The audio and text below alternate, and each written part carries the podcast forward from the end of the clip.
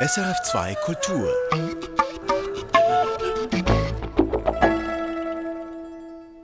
Mit Papischa hat sich die algerische Regisseurin Mounia Medour vor drei Jahren einen Namen gemacht. Jetzt kommt ihr zweiter Spielfilm ins Kino, Huria. Wie das Tanzen den nach dem Bürgerkrieg verstummten Frauen in Algier eine neue Stimme gibt, erklärt die Regisseurin in einer knappen Viertelstunde.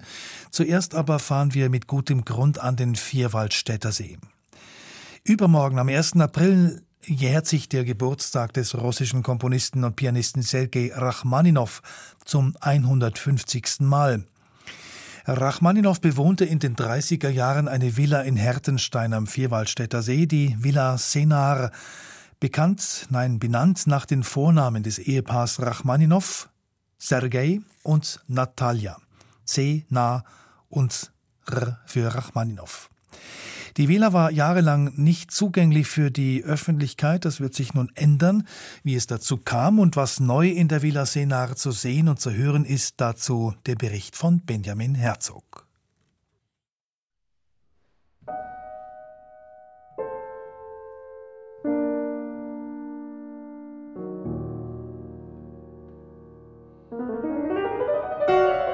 Ein paar wenigen war es in den letzten Jahren vergönnt, Sergei Rachmaninows Villa in Herdenstein zu betreten.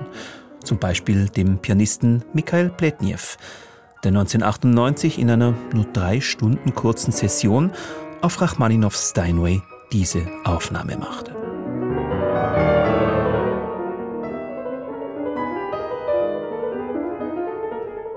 Verständlich ist das, wenn man bedenkt, dass das Haus bis vor einem guten Jahrzehnt noch bewohnt war. Von Sergei Rachmaninows Enkel Alexandre Konus und der wollte seine Ruhe. Einerseits. Andererseits wollte Konus das künstlerische Erbe seines berühmten Großvaters verbreiten. Er gründete deshalb eine Stiftung, die heutige Serge Rachmaninow Foundation mit dem Ziel, die Wertschätzung von Rachmaninows Schaffen in der Öffentlichkeit zu fördern. Alexandre Conus starb 2012. Elf Jahre später wird die Villa Senar nun der Öffentlichkeit zugänglich gemacht. Wie kam es dazu und was erwartet einen dort? Darüber habe ich mit dem Luzerner Regierungsrat Marcel Schwärzmann gesprochen, der auch im Stiftungsrat sitzt. Die Villa Senar, das Grundstück, also das ehemalige Wohnhaus von Sergei Rachmaninow, gelangte nach dem Tod seines Enkels Alexander Gonys in die Erbengemeinschaft bestehend aus vier Kindern und der Stiftung. Und der Kanton Luzern hat sich dann entschlossen, die Villa aus der Erbengemeinschaft herauszukaufen. Somit wurde die Erbschaft liquid, die Erbschaft konnte geteilt werden und der Kanton Luzern hat gleichzeitig das sehr wichtige kulturelle Erbe, das Wohnhaus von Sergei Rachmaninow, gesichert. Das Haus, ein wichtiges kulturelles Erbe, so fasst es Marcel Schwärzmann zusammen. Die vier Rachmaninow-Urenkel und die von Alexandre Konus in seinem Testament ebenfalls bedachte Rachmaninow-Stiftung hatten sich lange nicht einigen können. Die Stiftung hätte die wertvolle Villa übernehmen sollen und die vier Urenkel auszahlen eine teure Angelegenheit. Auch externe Geldgeber dafür ließen sich nicht finden. Ein Hin und Her, das sich über Jahre hinzog. Mit Folgen durch das Flachdach der denkmalgeschützten Villa Senar drang bereits der Regen ein. Pikant, im Testament des 2012 verstorbenen Alexandre Conus war auch der Kanton Luzern als Erbnehmer aufgeführt falls die Stiftung das Anwesen nicht übernehmen und die restlichen Erben nicht ausbezahlen könnte. 15 Millionen Franken insgesamt hat der Kantonsrat nun vor einem Jahr für die Villa bewilligt. Mit 8 Millionen soll die Erbengemeinschaft ausbezahlt werden, 3 Millionen sind für Personal und den technischen Betrieb der nächsten zehn Jahre vorgesehen und gut 3 Millionen sind reserviert für die Sanierung. Ja, wir haben ein Interesse aus kultureller Sicht, dieses doch sehr wichtige Erbe zu sichern. Und wir waren der Überzeugung, dass wir das am besten können, wenn der Kanton Luzern eben die Liegenschaft aus der Erbschaft herauskauft und sich dann selber darum kümmert, also renoviert und, de, und den Betrieb für die nächsten Jahre sicherstellt. So Marcel Schwärzmann. Auch Russland hatte Interesse an Rachmaninows Schweizer Villa.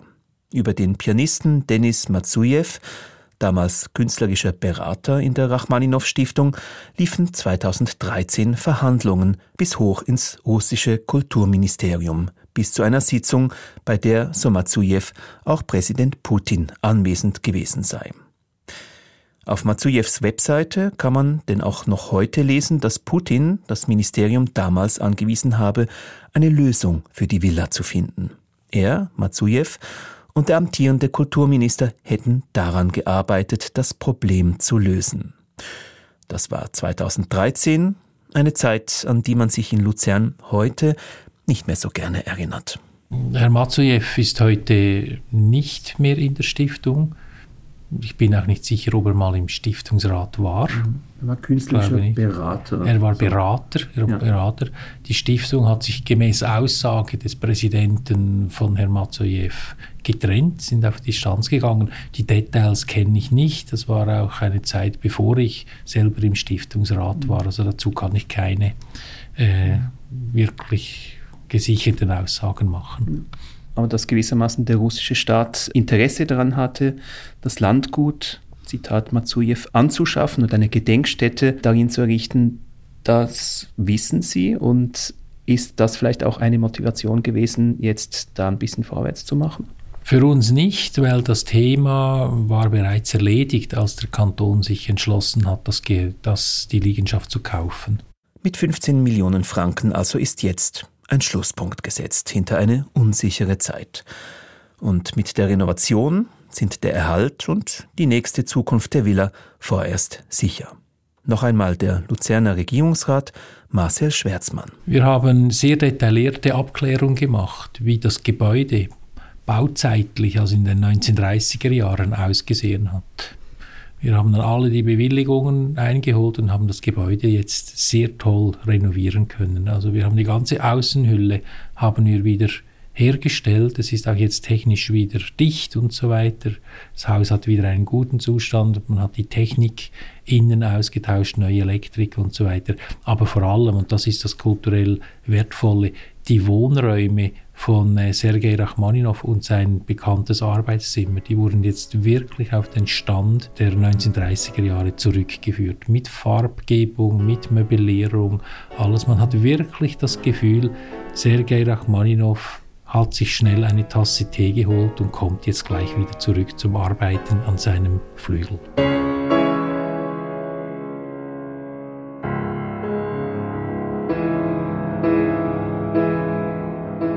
Sergei Rachmaninow, geboren in eine reiche Familie von Landbesitzern, verließ Russland kurz nach der Oktoberrevolution 1917. Er tourt als Pianist durch Europa und die USA. Der Komponist in ihm verstummt jedoch weitgehend, bis er am Vierwaldstätter See sein 1933 fertiggestelltes Haus beziehen kann. Herzstück der Bauhausvilla, das Musik- oder Studierzimmer. Neue Hausherrin auf Sena ist Andrea Lötscher, seit Juni letzten Jahres Geschäftsführerin und künstlerische Direktorin der Serge Rachmaninow Foundation. Der schönste Raum des Hauses ist sein Studierzimmer. Hier hat er komponiert, hier hat er Klavier geübt, hier war er inspiriert und Sie sehen auch die riesigen Fenster, das war in der damaligen Zeit ein Novum und es sind selbst jetzt noch die originalen Fenster, da ja der, der Zeitdruck jetzt doch groß war, das Haus auf den 150. Geburtstag von Sergei Rachmaninow auf den 1. April ähm, zu öffnen, sind jetzt noch die Originalfenster drin. Und ihm war auch wichtig, dass er den schönsten Blick hat vom Komponieren her. Das sieht man, wenn man hier an seinem Pult sitzt. Da sind noch die Schreibutensilien von ihm, ähm, die Bilder, die ihn inspiriert haben, der Aschenbecher, schwerer Raucher? Das sagt man so, ja, ja, doch, ja. doch, er war freudiger Raucher. Und durch die Schwaden dieser Zigaretten, so stelle man sich vor, erblickte Rachmaninow den See, die Alpen dahinter, Dampfschiffe und vorne dran seinen 20.000 Quadratmeter großen Garten. Ein Park eher. Zweites Hauptstück des Musiksalons, der Flügel. Das ist eigentlich das Herzstück. Das ist der Flügel, sein Originalinstrument, welches er von Frederick Steinway persönlich zu seinem 60. Geburtstag geschenkt bekommen hat. Dieser Flügel wurde auch hier auf Sena eigentlich angeliefert und der steht hier und vermittelt die Klangwelt, wie Sergei Rachmaninow sie erlebt hat. Es ist eine Spezialanfertigung. Es hat einen speziellen Lack drauf, weil damals hatte man eben diesen Shellack verwendet. Heute hat man da andere Lacke, die man verwendet.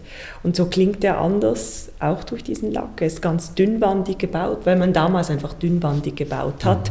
Und so gibt dieser Flügel wie ein minimales Vibrato ab, wenn man ihn spielt.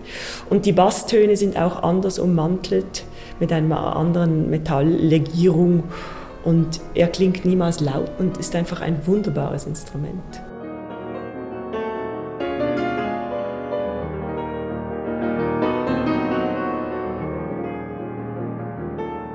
Das könnte ja auch aufschlussreich sein, wenn man jetzt sagt, wir möchten Rachmaninow historisch informiert spielen. Man kennt ja Rachmaninow-Aufnahmen, so tastenlöwig, schwer. Und dieser Flügel könnte da Auskunft geben. Also ein Instrument kann Auskunft geben, aber der Interpret ist ja dann der, der es verfettet. Ich sage da nur, wenn man Rachmaninows Aufnahmen hört, so wie er gespielt hat, dann haben die eine Klarheit, seine Werke, eine Schlankheit, eine Stringenz. Auch im Tempo, er ist sehr rassig unterwegs und es hat nie einen Hauch von Schwülstigem.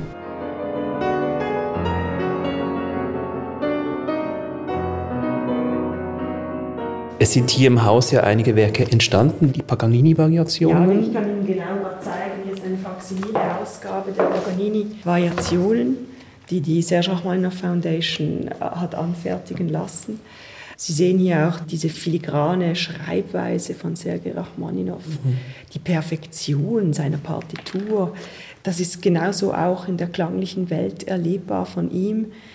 Ich habe kürzlich mit Wolfgang Riem über die Partituren von Sergei Rachmaninow gesprochen und er meinte wohl auch die Perfektion in jedem einzelnen Takt. Und das sehen Sie eben hier schon alleine in der Schrift, ist eine Genialität. Es ist einfach ein großes Geschenk. Mhm. Spüren Sie irgendwie so etwas wie einen Genius Loki in der Musik, die er hier geschrieben hat? Oder ist das dann doch die Musik des Weltbürgers Sergei Rachmaninow? Ich würde definitiv sagen, das ist die, ähm, das Genie von Rachmaninow, das eigentlich gegen Ende seines Lebens noch verdichtet wurde. Und wir haben das Glück, dass er hier auf Senar diese drei Meisterwerke komponiert hat auch als ähm, eigentlich Quintessenz von all dem, was er erlebt hat, sei es als Pianist, als Dirigent, als Komponist, als Familienmensch, als Hollywoodstar, als Mäzen und Förderer für die Musik und auch für die Kunst.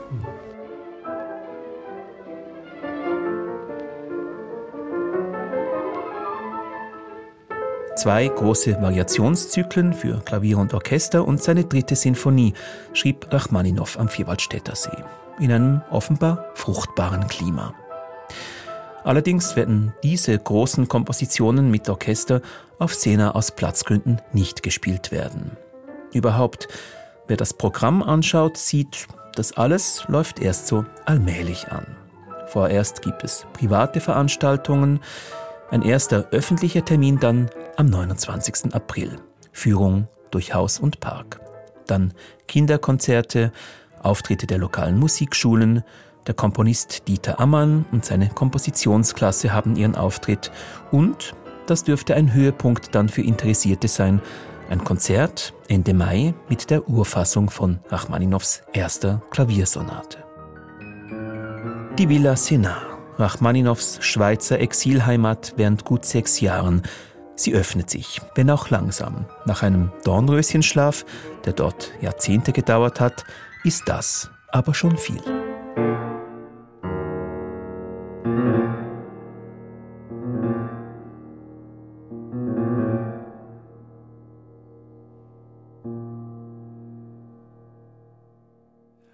Zum 150. Geburtstag von Sergei Rachmaninow gibt es diese Woche bei SRF einiges zu hören und zu sehen. Heute Abend zum Beispiel hier auf SRF 2 Kultur Um 20 Uhr den Konzertsaal mit der dritten Sinfonie von Rachmaninow. Dabei ist dann auch Musik von George Ligeti, der dieses Jahr seinen 100. Geburtstag feiern würde. Dann am Sonntag um 12 Uhr gibt es in der Sternstunde Musik im Fernsehen auf SRF 1 einen Film über Rachmaninows Grünes Sommer in der Villa Senar. Ja, und hier in den Künsten im Gespräch geht's jetzt auch weiter mit Film. Spielfilme aus Algerien sind rar und noch rarer sind algerische Spielfilme von Frauen. Mit Papisha hat Munia Madur 2019 die Situation der Frauen und Mädchen im algerischen Bürgerkrieg beleuchtet. Nun erzählt die Regisseurin mit ihrem neuen Film Uria von den Nachwehen des Terrors. Michael Senhauser hat mit Munia Medur über ihre Filme gesprochen. In ihrem ersten Spielfilm Papisha erzählte Munia Medur von jungen Frauen, die im algerischen Bürgerkrieg der 1990er Jahre ihre Träume verloren. Im Zentrum stand Papisha, die sich in den Kopf gesetzt hatte, Modedesignerin zu werden und dann hinter den Mauern ihrer Schule gefangen saß. Hauptdarstellerin war Lina Kudri. Der neue Film von Munia Medur ist eine Art Fortsetzung, denn dieselbe Hauptdarstellerin spielt nun eine junge Frau, die Jahre nach dem Bürgerkrieg Tänzerin werden will. Man könne die beiden Filme durchaus als Diptychon bezeichnen, sagt Mounia Medour. Oui, on peut, on peut dire que c'est effectivement euh, un diptyque avec euh, Papicha. Papicha, euh, c'était une histoire très frontale qui parlait de la guerre civile et d'un personnage qui luttait dans, cette, dans, dans ce contexte très, très compliqué. Papischa spielte während des Bürgerkrieges in einem sehr komplizierten Kontext. Und nun sucht Uria gespielt von Lina Kudri, die schon Papischa war, 20 Jahre später in der Gegenwart ihre Freiheit. Was ist aus den Frauen geworden? Wovon träumen sie nach dem Bürgerkrieg? sagt die Filmemacherin. Et là, euh, 20 ans plus tard, euh, que sont devenues les femmes et quels rêves ont-elles Et on a le personnage d'Ouria qui veut dire liberté en arabe et qui rêve d'émancipation en tant que danseuse. Der Name Huria bedeutet Freiheit und Huria sucht ihre Freiheit im Tanz, buchstäblich, aber auch ganz praktisch wirtschaftlich. Die jungen Frauen trainieren hart in der Ballettschule in Algier. Aber sie wissen auch wofür.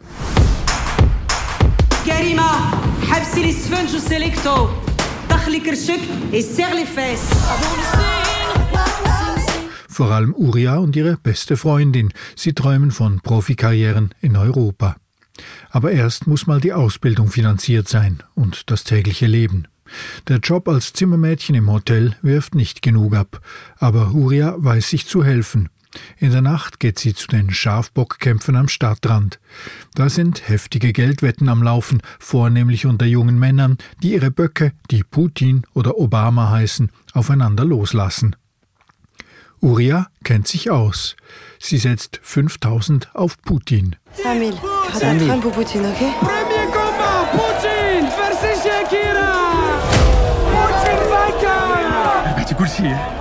Und Uria gewinnt. Sie weiß, dass das nicht ungefährlich ist und verlässt den Kampfplatz schnell. Aber der Verlierer geht ihr nach, verlangt das Geld und schlägt sie zusammen, als sie sich wehrt. Sergio, t'as perdu. Als Huria im Spital erwacht, wird schnell klar, dass mit all den erlittenen Verletzungen nicht mehr an eine Profitanzkarriere zu denken ist. Arzt, Mutter und Freundin stehen am Bett. Huria bleibt stumm. Vous avez fait un grave accident, Huria. Huria, تفضلي. قولي حاجة. Il est muette. Die junge Frau ist dermaßen traumatisiert, dass sie nicht mehr spricht bis sie im Rehabilitierungszentrum auf andere traumatisierte Frauen stößt, mit denen sie sich gemeinsam aufrappelt und für die sie schließlich eine neue Choreografie entwickelt, eine kollektive Art mit Tanz und Bewegung auszudrücken, was mit Worten nicht mehr zu fassen ist.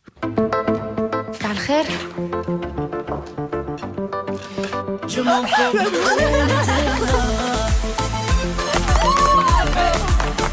قد تعلمي لهم quelques mouvements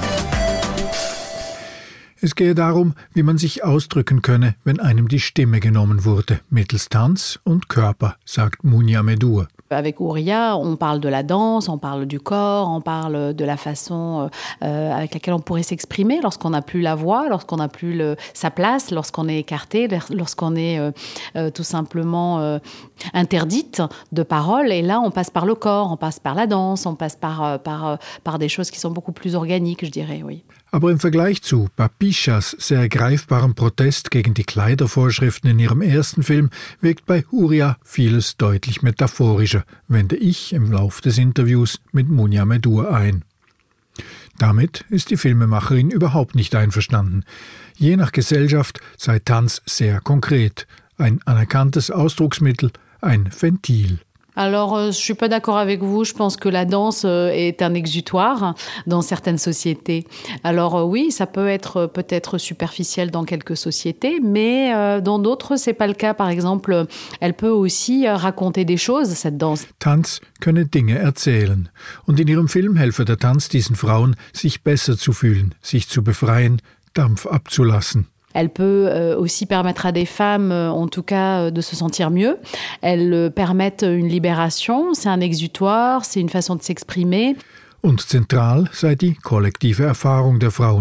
Über Hurias Choreografie fänden all diese isolierten, traumatisierten, verstummten Frauen zusammen in einem Lebensgefühl. Et en l'occurrence dans le film, elle est essentielle puisque c'est grâce au collectif, c'est-à-dire que cette chorégraphie collective avec ces femmes qui sont isolées et qui se retrouvent finalement ensemble et qui retrouvent un sens à leur vie, et eh ben cette danse, cette chorégraphie, elle devient presque un, un symbole de cette libération, un, moyen qui leur permet permet aussi de se réveiller le matin, d'avoir un objectif dans la vie et de se, et de se retrouver collektivement pour, euh, pour ce beau projet.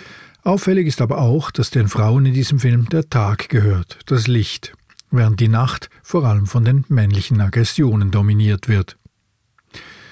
Na, darauf zu antworten sei etwas kompliziert, sagt Munia Medour. Sie wolle ja nicht ihren ganzen Film selbst ausinterpretieren. Alors, euh, c'est un peu compliqué de répondre à cette question, euh, parce que je ne veux pas délivrer tout le message du film. Aber es treffe zu. Tagsüber seien wir bei den Frauen auf der Seite der Sonne, des Lichtes, der vertikalen Körper, des Tanzes. Mais oui, euh, la, la, la journée, euh, on est avec ces, ces, ces femmes. Euh, il y a un côté solaire, il y a un côté lumineux, il y a la verticalité des corps, il y a la danse. Die Nacht dagegen sei viriler. Da versammeln sich die Männer, da werde Geld verdient, da versuche man, seine Bedürfnisse zu befriedigen. Et puis la nuit, c'est un côté un peu plus viril. Euh, c'est là où, euh, où euh, effectivement les hommes se regroupent, c'est là où on gagne de l'argent, c'est là où, où on trouve des solutions pour, euh, bah, pour continuer à subvenir à ses besoins. Ja, die Nacht sei ein wenig gefährlich. aber auch Teil des Lebens. Effectivement, il y a, y a cette nuit qui est, euh, qui est un peu dangereuse, mais qui fait partie de la vie. Die eindrücklichste Szene des Films spielt in einem Park am Fluss, in dem die Frauen spazieren gehen. Die Szenerie evoziert nach allen Regeln der Kunst einen Paradiesgarten. Das sei eine Schlüsselszene für sie, sagt die Regisseurin. Es sei die erste, in der diese Frauen, die sonst drinnen seien, eingeschlossen in ihre Verletzungen, aber auch im Reha-Zentrum, sich ihrer Behinderung bewusst würden. Effectivement, c'est une séquence euh, qui est clé pour moi, parce que c'est une séquence euh, qui représente la première sortie de ces femmes euh, qui sont plutôt enfermées dans un centre de rééducation. Et donc, c'est la première fois que le personnage, finalement, principal, prend conscience de son handicap et qui décide décide de dépasser. Da entscheide sich die Hauptfigur, das alles hinter sich zu lassen.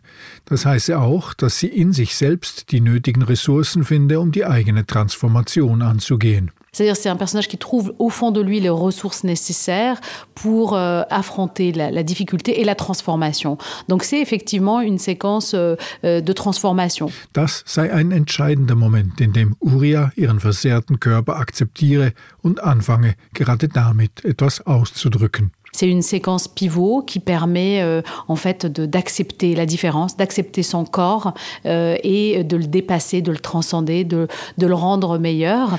Und weil sie merke, dass das auch für die anderen Frauen funktioniere, sei dies der Moment, in dem die einzelnen Frauen zum Kollektiv werden. Et avec ces femmes se construit le projet collectif. Et c'est là qu'on passe effectivement de l'individuel au collectif à travers ce projet commun qu'elles décident de, de faire ensemble. Et ce, ce, ce, ce pivot finalement se, se, passe dans ce jardin euh, euh, qui devient un peu un espace de liberté, comme un jardin euh, secret. Et, euh, et c'est aussi un moment où ces femmes se retrouvent dans l'espace public. und der Ort des Kollektivs, der zuerst aussehe wie ein geheimer Garten, entpuppe sich als öffentlicher Ort. Denn die Frauen, die bis dahin vor allem drinnen gewesen seien, eigneten sich da den öffentlichen Raum wieder an. Puisqu'elles sont souvent à l'intérieur et là, euh, elles se finalement réapproprient cet espace public. Während in Papischa, Muria Medus ersten Spielfilm und dem ersten Teil des Diptychons ein handfester Aufstand stattfand, in dem junge Frauen dem islamistischen Verhüllungsterror trotzig eine Modeschau entgegenstellten, geht es in Uria als Teil 2 um die bildhafte Überwindung von Isolation und Weggesperrtsein durch den gemeinsamen Tanz. Ich bleibe bei meiner Einschätzung. Das ist metaphorischer, deutlich weniger unmittelbar als der mitreißende Sog, den Papischa erzeugte. Das bedeutet allerdings nicht, dass dieser Film, der in der algerischen Gegenwart spielt, alles nur durch die Blume erzählen würde. Die Brutalität einzelner Männer gegen Frauen ist sehr konkret in diesem Film. Die systematische Geringschätzung von Frauen spiegelt sich etwa in ihrer Behandlung durch die Polizei. Der Mann, der Huria angegriffen hatte, ist ein Terrorist aus der Zeit des Bürgerkriegs. Im Zuge von Versöhnungsmaßnahmen wurde er rehabilitiert, und damit ist er nun praktisch immun vor Strafverfolgung. Dennoch fragt Hurias Mutter auf dem Polizeiposten, warum man den Angreifer einfach so freigelassen habe. Die Polizistin erklärt ungerührt, die Justiz mache einfach ihre Arbeit während Hurias Mutter ankündigt, sie werde eine Anwältin finden, die für Gerechtigkeit sorge. Pourquoi vous avez relâché Ali Madame, la justice, elle a fait son travail. C'est un criminel impuni et vous l'avez relâché. Je vais trouver un avocat. أقسم بالله أنا نعاود ندخله الحبس. Im Film Huria trifft also die spürbare Wut über reale Zustände im heutigen Algerien auf die metaphorisch überhöhte Heilung durch das Tanzen. Das hat angesichts der nach wie vor massiv unterdrückten Stellung der Frauen in diesem Staat und in dieser Gesellschaft einen utopischen Zug. Besonders deutlich wird das im Austausch von Huria und ihrer Mutter mit einer einst kämpferischen, aber mittlerweile eher resignierten Frauenrechtlerin. Im Kontrast zur politischen Ohnmacht der Frauen wirkt die befreiende Kraft des Tanzens wie ein Rückzug ins Persönliche was natürlich daran liegt, dass Papischa einen klaren, wütenden Blick auf die Vergangenheit geworfen hat, während Huria sich vorsichtig mit der zwiespältigen Gegenwart auseinandersetzen muss.